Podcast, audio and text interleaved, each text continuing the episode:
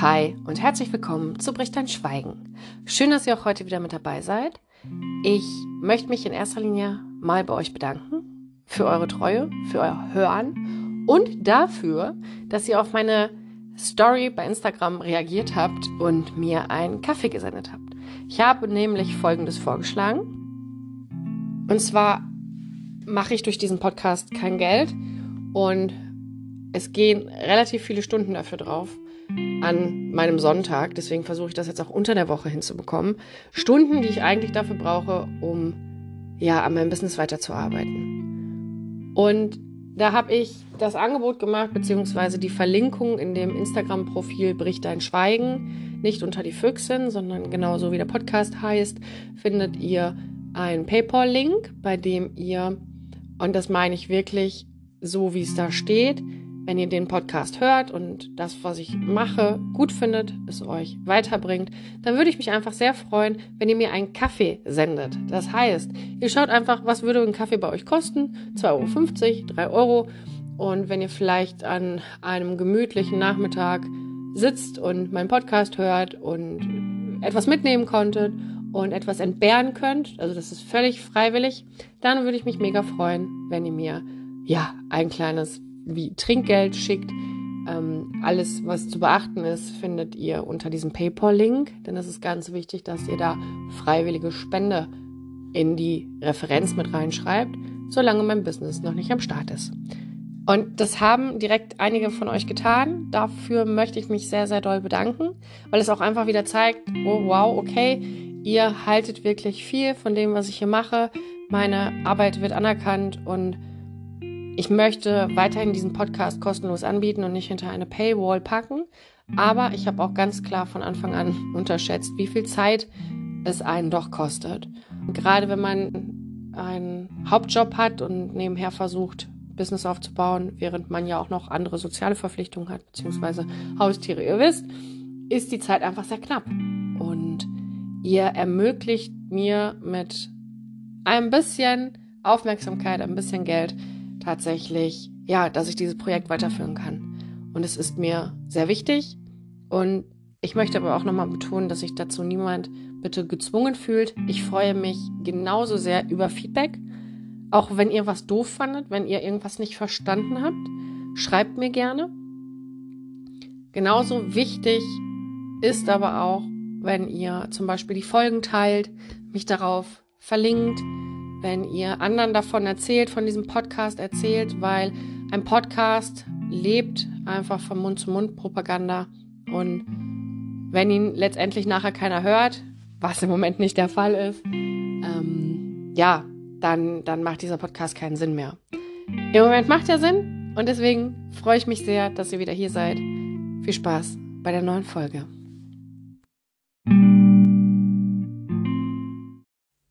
Ich möchte heute mit euch darüber reden, was man tun kann, wenn im eigenen familiären Umfeld, im Freundeskreis, unter Kolleginnen man erfährt, dass eine Person von sexualisierter Gewalt betroffen ist. Und ich möchte tatsächlich bei Erwachsenen bleiben. Ich möchte bei der Akutsituation, also wenn ein Vorfall sich gerade ereignet hat, bleiben. Und ich möchte bei dem Punkt bleiben, ähm, was man tun kann, wenn eine Person gerade anfängt, sich zu erinnern bzw. getriggert wurde. Der Punkt, warum ich jetzt nicht darüber sprechen möchte, was wir tun können, wenn wir den Verdacht sexuellen Missbrauchs bei Kindern haben, ist einfach folgender. Das zum einen sehr umfangreich. Zum anderen kann ich euch da wirklich nur das Bundesministerium für Familie, Senioren, Frauen, Jugend empfehlen. Denn da gibt es einen Flyer und der heißt Mutig fragen, besonnen handeln, in dem ihr alle Informationen finden könnt. Ich bin zum einen keine Pädagogin, ähm, zum anderen natürlich weiß ich, worauf man so achten sollte. Aber dieses Thema ist emotional nochmal anders beladen. Ich will nicht sagen schwerer beladen, aber anders beladen als bei uns selbst oder bei unserem Umfeld. Weil wenn Kinder betroffen sind, Eltern, ich will das gar nicht verurteilen, ich will das auch gar nicht bewerten, aber dazu neigen, emotional sehr, naja, mh, hm, reaktiv zu reagieren. Also sehr explosionsartig und es ist extrem wichtig, auch bei einem Anfangsverdacht besonnen zu handeln und nicht unüberlegt und vorschnell, auch wenn man es natürlich emotional verstehen kann. Und deswegen bleiben wir heute bei uns Erwachsenen. Ich bekomme nämlich immer wieder die Frage gestellt, was kann ich denn als nicht betroffene Person tun, um ja Sicherheit zu geben, um einen Raum zu schaffen, um betroffene Personen zu supporten. Fangen wir jetzt da an, wenn es gerade akut ist. Wenn eine Person gerade einen Angriff, Übergriff, sexualisierte Gewalt erlebt hat, ist der Schock natürlich groß. In erster Linie kann ich euch immer raten, egal in welchem Verhältnis ihr zueinander steht, erstmal nur zuhören. Auch wenn es uns schwer fällt, erstmal keine, auch wenn sie gut gemeint sind, Ratschläge zu geben, keine Phrasen runterzubeten, einfach wirklich sich zusammenzureißen, zurückzunehmen und erstmal wirklich nur zuzuhören. Denn wenn jemand den Mut dazu hat, sich dir gegenüber zu öffnen, bedeutet das viel. Vielleicht bist du die einzige Person, bei der sich die betroffene Person gerade öffnen kann. Von daher ist es besonders wichtig, nicht einfach, und das meine ich auch nicht wertend, weil wenn wir mit sexualisierter Gewalt eigentlich im Vorfeld nur, ja, vielleicht was über den Fernseher mitbekommen haben und wie gesagt nicht selbst betroffen sind, dann sind wir nicht Teil des Problems, aber unsere Denkweise bestärkt immer wieder Täterstrukturen ungewollt, weil wir natürlich alle ja, in einer Welt aufgewachsen sind, in der TäterInnen jahrelang für sich, ich sag mal, Manipulation, Unwahrheiten etc. genutzt haben, um eben auch ein sicheres Umfeld zu schaffen, also für sich selbst, nicht für, für uns Überlebende. Da wird natürlich mit Scham gearbeitet, da wird gesamtgesellschaftlich auch einfach damit gearbeitet. Und wir sehen das ja auch regelmäßig bei neuen Umfragen, dass immer noch gar nicht so wirklich wahrgenommen wird, dass eine Vergewaltigung kein Sex ist. Dass eine Vergewaltigung Gewalt ist, die sexualisiert, in einer sexualisierten Form angewendet wird. Das hat nichts mit Sex zu tun. Nur weil sexualisiert in dem Wort vorkommt oder in dem Satz, hat es nichts mit Sex zu tun. Diese gesamtgesellschaftliche Problematik, dass man immer noch glaubt, gerade bei weiblich gelesenen Personen, es gibt einen Eigenanteil an Schuld, ist ein Punkt, der natürlich viele Überlebende hemmt und viele TäterInnen absolut schützt. Das ist ganz klar. Und von daher, wenn sich eine Person dir anvertraut, versuch erstmal ruhig zu bleiben und zuzuhören und nicht gut gemeint etwas zu sagen wie, ja, so wirklich wird man ja nie wissen, was da passiert ist, das können ja nur du und er wissen. Bist du dir da sicher? Und all so ein Kram. Ich will da jetzt gar nicht genau drauf eingehen, weil ich weiß, dass viele dieser Fragen eher Sachen sind, die Überlebende, die diesen Podcast hier hören, triggern können. Gerade wenn es um sexualisierte Gewalt in Partnerschaften geht, dann sind viele auch immer noch überfordert. Das passiert doch nicht in Partnerschaften. Das sind doch fremde Leute, die irgendwo im Büschen lauern. Nochmal, die meiste sexualisierte Gewalt passiert im familiären Nahbereich. Nicht nur bei Kindern, auch bei uns Erwachsenen. Und deswegen ist es umso wichtiger zuzuhören und nicht zu urteilen. Das ist grundsätzlich etwas, was wir alle üben können. Ich bin auch manchmal schnell in meinen Urteilen, obwohl ich in meinem Studium gelernt habe, einfach nur zu beobachten. Zu beurteilen ist menschlich. Aber man kann es üben, die Situation wirklich einfach von außen zu betrachten. Und manchmal frage ich mich auch, wo denn unsere Empathie ist, dass wir uns nicht in unser Gegenüber so sehr hineinversetzen können, dass wir uns selbst die Frage stellen können, was bräuchte ich denn jetzt? Und da sind wir einfach ganz klar bei dem nächsten Punkt. bitte, wenn sich dir jemand anvertraut, sag nicht, ja, melde dich, wenn, wenn du Hilfe brauchst. Frage bitte ganz konkret, was kann ich tun, um dir jetzt zu helfen? Was kann ich tun, um dir jetzt Sicherheit zu geben? Was brauchst du jetzt? Wie, wie kann ich dich unterstützen? Die Frage nach, wie kann ich dich unterstützen, sollte die erste sein und eben nicht, warst du schon bei der Polizei? Lass die betroffene Person selbst erzählen und frage einfach, mit welcher Unterstützung du helfen kannst. Natürlich hat man als außenstehende Person oft den Drang, ja, man muss sofort zur Polizei, man muss sofort Beweise sichern. In der Theorie schön und gut. Aber eben erst, wenn du dich mit dem Thema wirklich auseinandergesetzt hast, weißt du, dass nur weil du zur Polizei gehst oder nur weil ein Fall aufgerollt wird, du nicht recht bekommst. Und einen Peiniger zu sehen, der eben die schlimmste Gewaltform angewendet hat, die wir in der Gesellschaft haben, und dann alles nochmal vor fremden Leuten im Detail zu erzählen, ist gerade, wenn, wenn eine Tat akut passiert ist, für eine betroffene Person schwer möglich. Support die betroffene Person, auch wenn du anderer Meinung bist.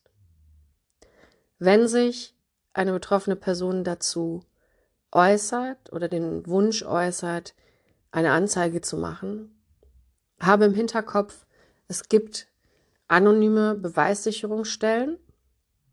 Man sollte aber auch wissen, dass eben so eine Untersuchung nicht in zwei Minuten vorbei ist und nicht einmal ein Blick von außen, sondern es ist wirklich eine sehr gründliche Untersuchung, eben auch im Genitalbereich.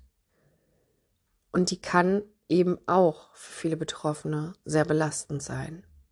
Aber sie ist eben auch wichtig, damit für ein späteres Verfahren Beweise gesichert werden können. Wie kann ich jetzt eine betroffene Person unterstützen? Eine Anzeige ist nicht immer der erste Punkt. Aber du kannst, falls die betroffene Person eine Beweissicherungsuntersuchung machen möchte, mitgehen. Du kannst, das ist immer die Frage der Kapazität, schauen nach einem Rechtsbeistand, einem passenden Rechtsbeistand. Du kannst auch die betroffene Person da zu diesen Terminen mit begleiten. Das ist unheimlich wichtiger Support, den viele von uns nicht haben. Und Dinge alleine, gerade nach so einem Erlebnis zu tun, ist für einige von uns sehr schwierig. War auch für mich am Anfang sehr schwierig. Und da ist man wirklich dankbar, wenn man andere einspannen kann, beziehungsweise die das von sich aus anbieten. Ich würde eine Anzeige bei der Polizei immer nur mit einem Rechtsbeistand machen. Ihr könnt euch in Beratungsstellen beraten lassen. Auch da kannst du für eine betroffene Person einen Termin machen. Du kannst schon mal Hilfe erfragen. Es gibt anonyme und kostenfreie Hilfenummern, die man wirklich nutzen kann. Dort sind geschulte und gute Menschen am anderen Ende der Leitung und man kann gemeinschaftlich überlegen, was ist der Plan. Eine Anzeige bei der Polizei würde ich nur mit einem Rechtsbeistand machen, weil eben auch eine Befragung nicht immer sehr, sagen wir mal, sensibel ist. Und gerade in einer Akutsituation man berechtigterweise jedes Wort auf die Goldwaage legt und auch in polizeilichen Strukturen wir oft noch das Problem haben, dass Bemerkungen und Sprüche gemacht werden, die dort nicht hingehören. Dass man nach der eigenen Kleidung gefragt wird, ist normal, weil es gehört zum Tatbestand. Dass man natürlich dann aber später bei einer Verurteilung gefragt wird, ja gut, warum haben Sie denn so einen kurzen Rock angehabt? Warum sind Sie denn mit der Person vielleicht tanzen gewesen? Warum haben Sie denn Drinks von der Person angenommen? Es ist immer noch und das ist etwas, was mir unbegreiflich ist. Excuse me, wir haben 2023 immer noch eine Teilschuld gesucht wird von der Gesellschaft. Und genau aus dem Punkt ist es ja so wichtig, dass wir uns selbst glauben, aber nach einer akuten Traumatisierung, nach so einem Übergriff sind wir weit davon entfernt. Und genau da ist einfach der nächste Punkt. Neben Zuhören biete doch vielleicht an, dass du behilflich bist bei der Suche nach TherapeutInnen Es ist sowieso nicht so, dass man bei TherapeutInnen anruft und dann sofort mit, ja, PsychologInnen telefoniert. Im Regelfall spricht man auf einen Anrufbeantworter und bekommt, wenn man Glück hat, nach einigen Wochen und Monaten Bescheid. Ob man vielleicht auf eine Warteliste kommt oder was das Problem ist und so weiter. Wenn du natürlich betucht bist oder wenn du eine Idee hast, Crowdfunding zu starten, wenn du die betroffene Person unterstützen kannst und die vielleicht Geld hat, ist natürlich immer eine Möglichkeit, selbstzahlend erstmal eine stabilisierende Sitzung zu machen bei einer Psychotherapeutin. Mm, aber grundsätzlich halte ich nach einem Übergriff immer eine Therapie für sinnvoll. Ja, einige von uns können einen einmaligen Vorfall ich will nicht sagen einfach wegstecken, aber gut integrieren innerhalb von ein paar Wochen und Monaten.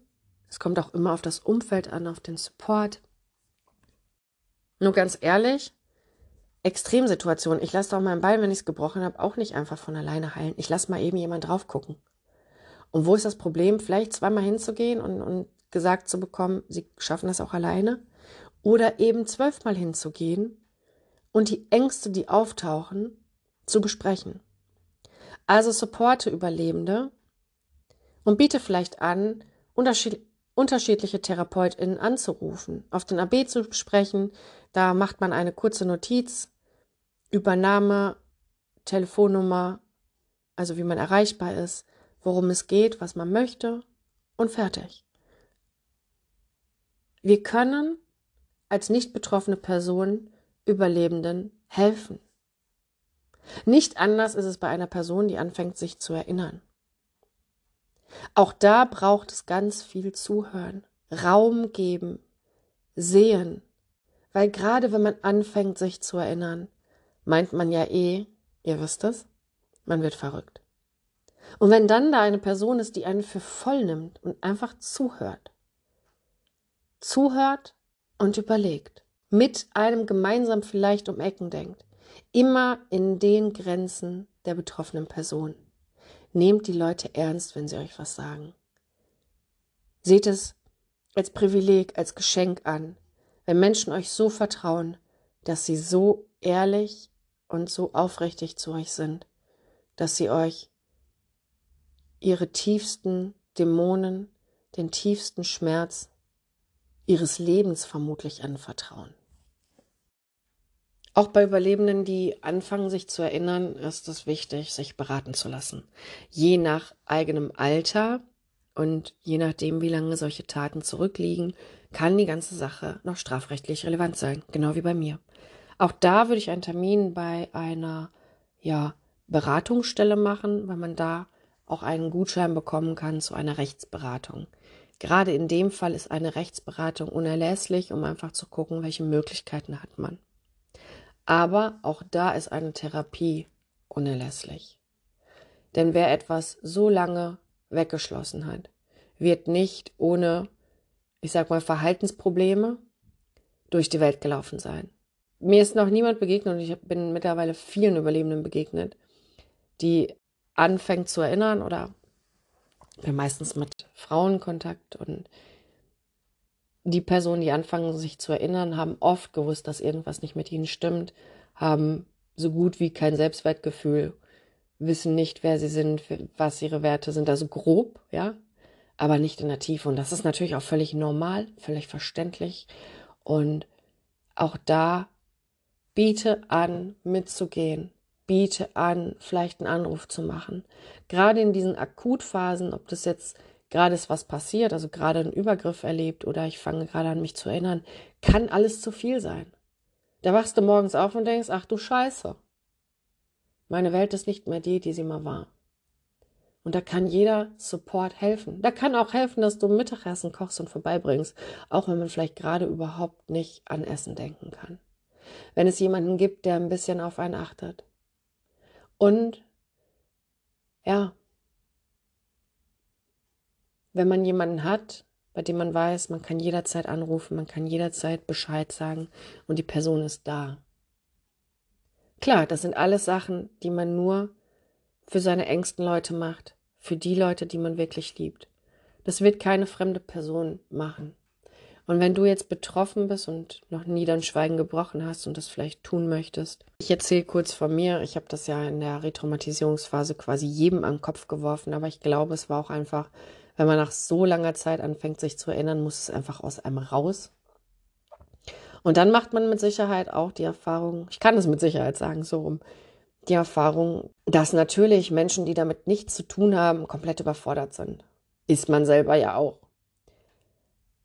Und gerade wenn es natürlich um sexualisierte Gewalt in der Kindheit geht, kommen andere sehr schwer damit klar, weil das sind halt einfach Themen, die die Gesellschaft auch ausklammern möchte. Das ist in der Brutalität und, und wenn man da sich mal reindenkt, natürlich extrem widerlich. Und das sind Themen, wo Menschen nicht dran denken wollen und können und möchten. Ich kann da mittlerweile easy peasy drüber reden und natürlich in dieser Woche war ein Fall, wo ein Kind ja vom Stiefvater oder von dem Partner der der Mutter misshandelt wurde, zu Tode misshandelt wurde und es ging gar nicht um sexualisierte Gewalt, aber halt um Gewalt. Letztendlich ist es egal, welche Form es ist. Es tötet Kinder. Und natürlich sitze ich hier und, und verdrücke eine Träne.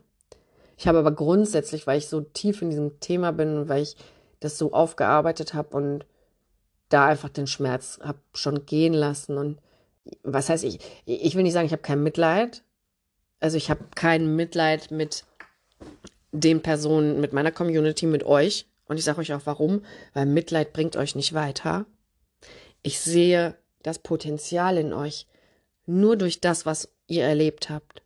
Das klingt so wild wie das Potenzial. Ich sage das ja immer wieder, dadurch, dass du sexualisierte Gewalt überlebt hast, weiß ich, dass du stark bist. Es kann sein, dass du das nicht siehst. Und ja, du musstest stark sein. Vielleicht hattest du keine andere Wahl. Vermutlich nicht, nein. Wie wir alle. Aber ich weiß, dass wir Überlebenden, wenn wir den Mut haben, wirklich hinzuschauen, wer wir sind. Nicht die Person, zu der uns andere gemacht haben. Dann sind wir so unfassbar krass. Ich habe da draußen so krasse Überlebende kennengelernt. Das könnt ihr euch nicht vorstellen.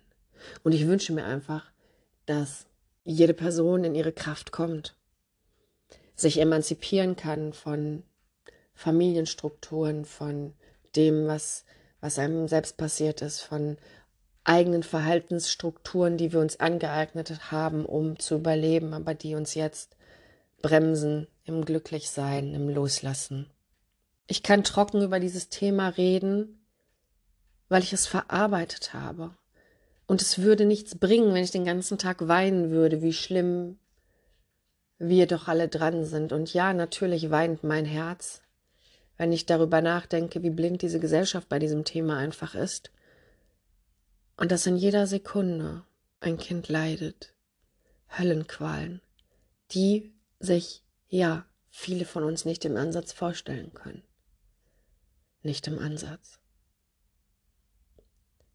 Aber wisst ihr, ich habe auch in meiner Retraumatisierung und in der Zeit danach gelernt, wie man Wut und Ohnmacht, die die mich vorher kaputt gemacht hat, eben in Energie umwandeln kann in Projekte wie das hier, wie diesen Podcast, wie mein Glaube daran, ich muss gerade selbst hinterfragen bei dem, was ich sage, ob ich glaube, dass es irgendwann aufhört. Nee, aber ich glaube, es wird besser.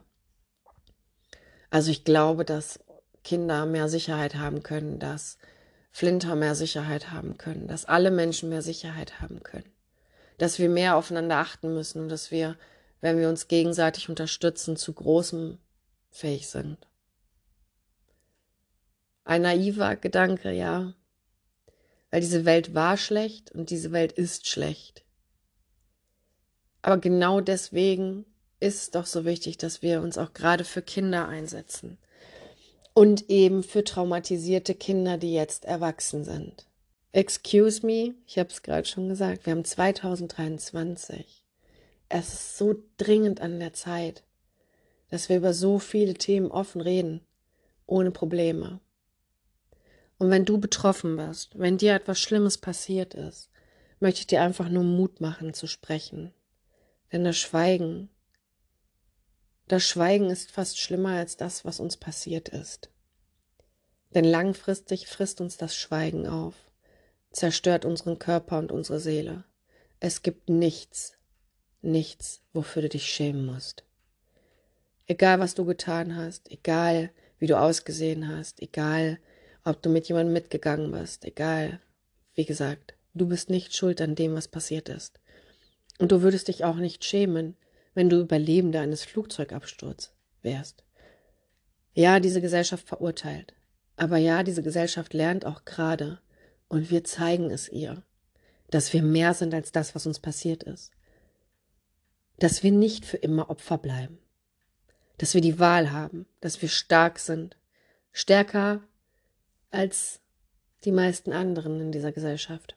Dass wir eine der schlimmsten Gewalttaten überlebt haben und dass uns so schnell eben nichts umbringen kann. Dass dieser Kampf mit uns selber hart ist. Und dass wir ja oft nicht wussten oder wissen, wie es weitergehen soll. Aber wir zeigen ihnen auch, dass man trotz sexualisierter Gewalt wieder zurück zum Leben finden kann, dass man wieder lieben. Und dass man auch wieder Sex haben kann, dass man Träume hat, dass man an sich arbeiten kann. Und dass man die Einschränkungen, die uns angetan wurden, auch wieder loslassen kann.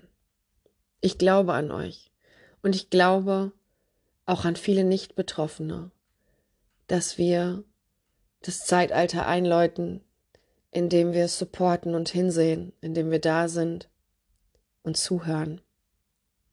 Wir machen den Unterschied, wir alleine als einzelne Person. Wir sind viele Menschen auf diesem Planeten aber wir können eben den Unterschied machen. Sei du bitte ein sicherer Ort für Betroffene. Das sind natürlich Dinge, die du akut tun kannst, wenn du hörst, dass jemand betroffen ist. Aber auch wenn du gerade niemand oder von niemandem weißt in deinem Umfeld, der betroffen ist, kannst du uns Überlebenden Raum geben. Viele von euch glauben immer noch, ja, was soll ich denn für einen Unterschied machen? Aber auch oder gerade auf Social Media bringt teilen und mit anderen Menschen über Themen reden, beziehungsweise Überlebenden eben den Raum geben. Es müssen gar nicht meine Beiträge sein. Es gibt da draußen mittlerweile viele Überlebende. Es gibt die äh, unabhängige Missbrauchsbeauftragte. Teilt doch einfach mal, es muss nicht regelmäßig sein, aber teilt doch mal ein, zwei Beiträge. Vielleicht erreicht es genau die Person, die es hören muss. Gebt uns eine Stimme. Wir sind darauf angewiesen, dass Nicht-Überlebende, das klingt wild, dass Nicht-Betroffene uns eben genau diesen Raum geben, auch wenn du vielleicht sonst nie etwas teilst. Warum denn nicht? Was kostet es dich? Was kostet es dich, einmal einen Beitrag zu teilen, wodurch vielleicht andere etwas Mut bekommen? Weil du glaubst, ich habe niemanden in meinem Freundeskreis, in meinem nahen Umfeld oder in meinem Kolleginnenkreis. Ich glaube, du täuschst dich denn eben viele reden noch nicht darüber. Wenn du zum Beispiel einen Beitrag darüber teilst, kannst du damit auch symbolisieren, du kannst es auch drunter schreiben, dass du Überlebenden glaubst, dass du einen sicheren Raum bietest. Wenn du queere Leute in deinem Umfeld hast, dann setz dich gegen Transfeindlichkeit ein, gegen Homofeindlichkeit. Ich will jetzt ja Homophobie gar nicht sagen, weil es ist keine Phobie, es ist einfach, du bist ein Arschloch, wenn du homofeindlich bist. Also wir können alle irgendwie ein bisschen was tun und ja, ich weiß, viele von uns leben halt auch lieber irgendwie in dieser heilen Welt, in dieser heilen Scheinwelt. Und es ist immer nur eine Frage der Zeit, bis solche Themen eben immer näher kommen. Wenn du betroffene Personen in deinem Umfeld hast, hilft es auch extrem, wenn du dich ein bisschen einliest. Auch das fordert ein bisschen Energie und ein bisschen Aufwand, aber du findest im Internet viele Seiten darüber, was man tun kann, was so die Strukturen sind. Easy bei Instagram findet man, findet man Postings, die gut sind, auch zum Thema Trauma einfach. Wie kann ich mit einer Person umgehen? Und gerade wenn sexualisierte Gewalt bei dir in der Familie passiert, beziehungsweise du davon hörst, dass es bei dir in der Familie passiert sein soll, Schließ es nicht komplett aus. Eine Familie oder eine Herkunftsfamilie zu haben. Ich wähle mir meine Familie immer noch selbst. eine Herkunftsfamilie zu haben, die eben mehr zu dem, in meinem Fall jetzt Täter hält, ist schon so arg erbärmlich, dass sich das gerade in dieser Findungsphase fast zerstört. Und ich weiß, wie viele gerade die sexualisierte Gewalt in der Familie erlebt haben, Angst davor haben, ähm, weitere Familienmitglieder zu verlieren, weil eben genau dieses Familienkonstrukt ja auch irgendwann für einmal sinnvoll war, gerade wenn man Kind war oder klein war. Und man da noch lange nicht an dem Punkt ist, dass man versteht oder auch den Gedankengang einmal herbeizieht. Man hat ja meistens im Kopf, okay, mir geht's jetzt eh gerade schlecht und, und ja, die Menschen tun mir nicht gut, aber wenn ich die jetzt auch noch verliere, dann bin ich ja ganz allein und dann habe ich niemanden mehr. Und man kommt nicht auf den Gedankengang, dass es einem so gut gehen kann ohne toxische Menschen. Das ist, wie gesagt, scheißegal, mit, ob man mit denen verwandt ist oder nicht. Aber es ist halt ein Riesenproblem immer noch, dass sich Menschen nicht vorstellen können, dass Herbert, Ute, Gisela oder wer auch immer kleine Kinder missbraucht. Und wenn sie sich genau hinterfragen, werden sie oftmals feststellen, dass sie immer schon ein komisches Gefühl hatten oder dass es irgendwelche Indizien gab. Aber sie sind halt MeisterInnen darin, ihre Taten und das, was sie mögen, zu verstecken.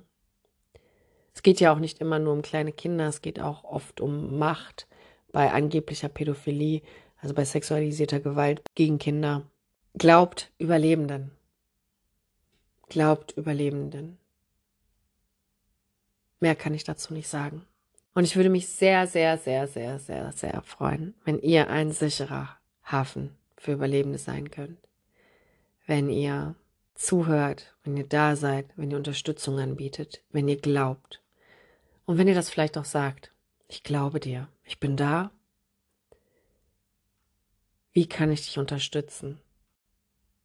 Wir schaffen das gemeinsam.